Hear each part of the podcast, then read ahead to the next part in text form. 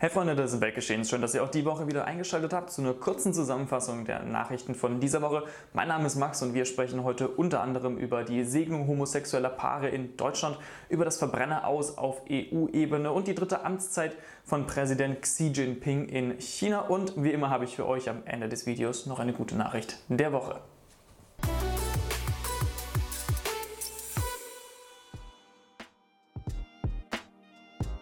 Starten wir direkt rein in die erste News und schauen auf den synodalen Weg. Der synodale Weg, eine Gemeinschaft gegründet vor einigen Jahren von verschiedenen hierarchischen Ebenen der katholischen Kirche Deutschlands. Ergo, da sind die Bischöfe drin, da sind aber auch mehr oder weniger Standardgläubige drin, die darüber diskutieren, wie die katholische Kirche der Zukunft aussehen kann, um sie fit zu machen für ein liberales Deutschland im 21. Jahrhundert. Denn die katholische Kirche, wie wir alle wissen, hat riesengroße Probleme in Deutschland. Immer mehr Mitglieder ähm, verlassen die Kirche. Sexueller Missbrauch ist ein großer Punkt, aber grundsätzlich, wie die katholische Kirche aufgestellt ist, gerade beim Thema Homosexualität. Der Papst zum Beispiel als oberste Instanz der katholischen Kirche hat eine sehr klare Meinung dazu. Homosexualität ist eine Sünde im äh, katholischen Glauben. Das sieht allerdings die katholische Glaubensgemeinschaft in Deutschland jetzt anders. Man hat äh, beschlossen, dass bis 2026 auch homosexuelle Paare in Deutschland gesegnet werden äh, können.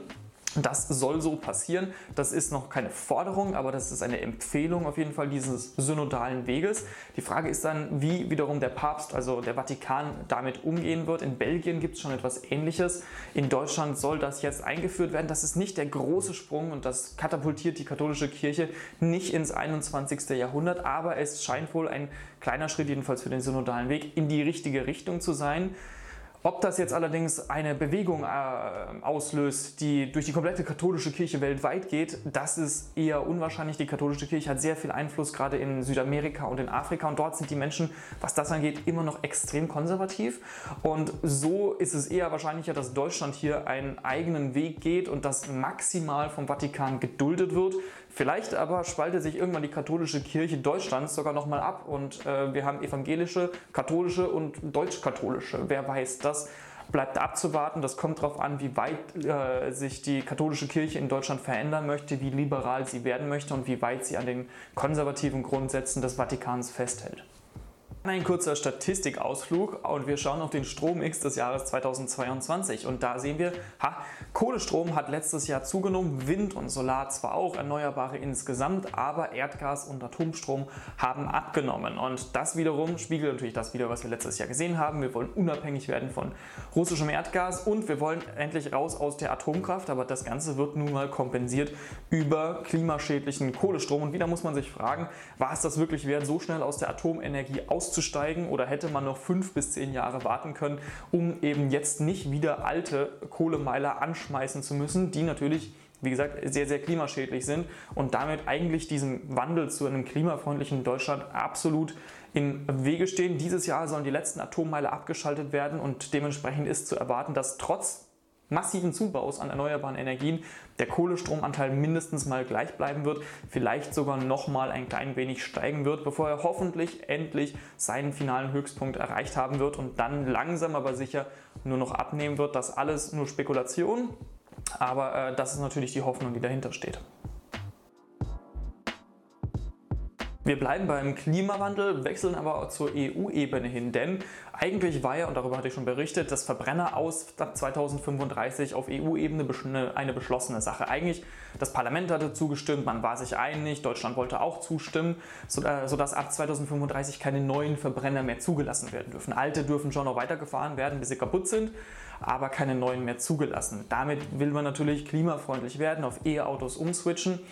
Jetzt hat aber, nachdem die FDP unter Verkehrsminister Volker Wissing zweimal informell zugestimmt hatte, bei der offiziellen Abstimmung dagegen gestimmt. Und damit äh, war das, der ganze Prozess praktisch gestoppt. Das hat sehr, sehr viel Vertrauen in Brüssel verspielt, weil, naja, wenn man zweimal schon mal dazu stimmt und jetzt hintenrum kommt mit der Forderung, ja, warte mal, aber was ist denn mit E-Fuels? Also wir wollen schon auch, dass äh, Verbrennerautos nach 2035 auch immer noch zugelassen werden können, solange sie nur klimafreundlichen Sprit verbrennen, der ja eigentlich nur von einer Autofirma gefordert wird, das ist nämlich Porsche. Alle anderen haben umgeschwenkt auf äh, elektrische Fahrzeuge, wollen erstmal Sicherheit haben, wollen äh, Rahmenbedingungen haben unter denen sie das dann tatsächlich auch umsetzen können. Und dieses Hin und Her schadet vermutlich der deutschen Wirtschaft immer, immer mehr. Und jetzt natürlich die Frage, warum macht die FDP das? Äh, offiziell begründet sie es damit, die EU-Kommission hat da gar keinen Vorschlag geliefert, wie man E-Fuels vielleicht einbinden könnte. Ehrlich gesagt hatte die EU-Kommission dafür gar kein Mandat. Dafür hätte jetzt die FDP zustimmen müssen. Das Ganze ist also irgendwo ein Zirkelschluss. Ähm, die FDP blockiert. Sie möchte Profil zeigen, sie möchte sich abheben von der Ampel und setzt damit wiederum sogar Vertrauen in Brüssel aufs Spiel. Und damit hat Volker Wissing unter anderem sogar auch Vertrauen in seiner eigenen Partei verspielt, weil es nun mal auch Kritik aus Reihen der FDP nun für diese Entscheidung gab. Und da wird es jetzt in den nächsten Wochen nochmal ein intensives Ring auch in Brüssel und vermutlich im Kanzleramt geben, damit die FDP am Schluss doch zustimmt. Was sie sich das kosten lassen wird, das werden die nächsten Wochen zeigen. Kurzer Blick dann auf Frankreich, bevor wir über Georgien sprechen. Dort gibt es ja seit einigen Wochen Proteste gegen die geplante Rentenreform. Das Renteneintrittsalter soll angehoben werden, weil die Rentensysteme schlicht nicht finanzierbar sind. Die Menschen gehen auf die Straße, weil sie sagen, ja, aber deswegen müssen wir doch nicht länger arbeiten. Holt euch doch bitte von den Reichen, die eh immer reicher werden, um dieses System zu stürzen. Ergo, das ist die Diskrepanz zwischen gewählter Politik und den Menschen, die auf die Straße gehen. Die Franzosen sind sehr gut im Streiken, legen regelmäßig jetzt das halbe Land lahm, sodass auch Züge und die Logistik, die nach Deutschland Deutschland kommt, dadurch gestört worden ist. Der Senat in Frankreich hat allerdings jetzt diesem Gesetz zugestimmt. Das heißt, es ist noch nicht durch. Die Nationalversammlung muss noch zustimmen, ähnlich wie der Bundesrat in Deutschland. Aber es scheint wohl, als käme dieses Gesetz durch und dann bleibt abzuwarten, ob die Leute das dann irgendwann stillschweigend akzeptieren, ob die Proteste weitergehen oder ob dann die Retourkutsche für Macron mit der nächsten Präsidentenwahl in Frankreich kommen wird. Und dann sehr, sehr interessant. Wir sprechen über Georgien und trotzdem bleiben wir noch äh, in der europäischen Politik. Warum? Weil viele Menschen diese Woche in Georgien auf die Straße gegangen sind, um einen offiziellen Mitgliedsantrag für die EU zu stellen. Ergo sich auf der Seite des Westens zu positionieren. Georgien hatte sowieso nach der Abspaltung von der UdSSR mit Russland Probleme. Es gab einen Krieg. Zwei Regionen in Georgien sind de facto von Russland besetzt und man hat eben Angst, jetzt wo Russland wieder imperialistisch äh, öffentlich auftritt, indem es einfach einen Krieg mit der Ukraine anfängt, dass man als Georgien auch von Russland verschluckt werden könnte. Jetzt hatte die Regierung geplant, ein Agentengesetz umzusetzen, was äh, ja so ein bisschen danach klingt, okay, alle, die als ausländische Agenten ähm, gebrandmarkt sind, die wir so definieren, die können wir einfach einknasten und äh, wegstecken. Und das äh, kam bei der Bevölkerung nicht so besonders gut an, weil das klingt sehr nach Russland. Okay, alle, die nicht unserer Meinung sind, die stecken wir jetzt in den Knast. Alle Oppositionellen, wir werden nie wieder abgewählt. Russland-Politik eben, autokratische Politik. Und das wollte man vermeiden. Die Menschen sind zu Tausenden, Zehntausenden auf die Straße gegangen und haben es tatsächlich geschafft, dieses Gesetz zu kippen. Und damit steht Georgien an einem Kipp, an einem Wendepunkt. Wendet es sich eher der EU, Europa, dem Westen zu oder wird es eventuell in der nächsten Zeit äh, weitere Konflikte, weitere Kriege mit Russland geben, sodass Georgien vielleicht von der Landkarte verschwindet? Auf jeden Fall ein weiterer Brennpunkt natürlich neben der Ukraine auf der Welt, ähm, aber ein sehr, sehr spannender Punkt, den wir definitiv nicht ignorieren sollten in den nächsten, naja, nicht Wochen, wahrscheinlich eher Monaten und Jahren. Geopolitisch vielleicht nicht interessanter, aber auf jeden Fall mit sehr viel weitreicheren Folgen. Allerdings ist diese Woche die Amtszeit, die dritte Amtszeit für Xi Jinping. Er wiederum ist gewählt worden. Naja, er war der einzige Name, der auf dem Wahlzettel stand. Er hat sich mehr oder weniger selbst in diese dritte Amtszeit manövriert, ist damit so lang an der Macht wie niemand seit Parteigründung, äh, außer Parteigründer Mao damals. Er steht also langsam auf einer Stufe mit Mao von damals, hat das komplette Land unter seiner Kontrolle, alles hört auf das, was er sagt. Und ähm, damit festigt er einfach weiterhin seine Macht in China und natürlich geopolitisch in der Welt.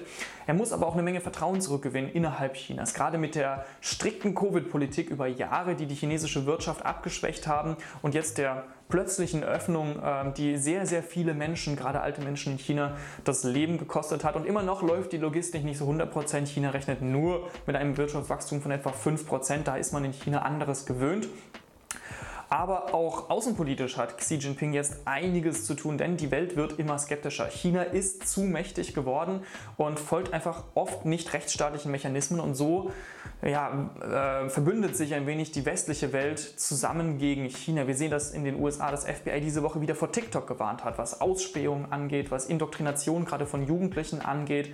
In Deutschland sollen jetzt nochmal die 4G und 5G Internet-Mobilfunknetze geprüft werden, die unter anderem von Huawei auf, äh, aufgebaut wurden. Ähm, ob es hier Einflussnahme der chinesischen Politik gab. Die Niederlande verbietet den Export bestimmter Maschinen zur Produktion von Mikrochips, um die chinesische Wirtschaft hier zu schwächen. Ganz, ganz viele Mechanismen, die ineinandergreifen, ganz viele Einzelmaßnahmen, die sich dann doch zusammenbiegen zu einem großen Bild, nämlich China ist dem Westen langsam zu mächtig und es gibt wieder diese Blockbildung, nicht nur ähm, der Westen und Russland wegen des Ukraine-Krieges, sondern vor allem, und das wird vermutlich das 21. Jahrhundert, ähm, dominieren der Westen versus China. Jetzt haben wir diese Woche aber nicht nur Beispiele für globale Abschottung und Blockbildung, sondern auch ein sehr schönes Beispiel für globale Zusammenarbeit, für Diplomatie und einen Konsens. Denn die Hochsee, also alles, was etwa mehr als 300 äh, Seemeilen äh, entfernt ist von Küsten, also 95 Prozent unserer Ozeane, war bis dato mehr oder weniger rechtsfreier Raum. So richtige Gesetze, nationalstaatliche Gesetze gab es dort nicht, ein bisschen was durfte man, ne? aber so richtig klar geregelt war das Ganze nicht. Und das wird sich jetzt langsam ändern. Es gibt keine klaren Gesetze, die jetzt beschlossen wurden, aber man hat sich als Staatengemeinschaft auf einen Rechtsrahmen geeinigt. Bedeutet, jetzt können Schutzzonen zum Beispiel vorgeschlagen werden. Und das ist nicht nur gut für das maritime Leben, für alle Ökosysteme, natürlich innerhalb der Ozeane, sondern auch ehrlich gesagt für Industrie und Wirtschaft, weil sie jetzt vermutlich auf der Hochsee, in der Hochsee klare Regeln bekommen. Da ist zum Beispiel der Hochseebergbau, also Manganknollen am Ozeanboden abbauen. Dafür wird es jetzt dann langsam klare Regelungen geben, klare Gesetzgebung. Und das hilft den Ökosystemen, das hilft der Wirtschaft und das ist einfach ein sehr gutes Beispiel für äh, ja, globale Diplomatie, globale Zusammenarbeit zum Schutze unseres Planeten. Wunderbar, Freunde, und damit sind wir auch schon wieder am Ende der Nachrichtenzusammenfassung für diese Woche angekommen. Freut mich wie immer, dass ihr dabei gewesen seid. Fragen, Anregungen, Kommentare, wie immer, alles gerne in die Comments und dann wünsche ich euch noch eine wunderbare Woche. Bleibt gesund und bis zum nächsten Video.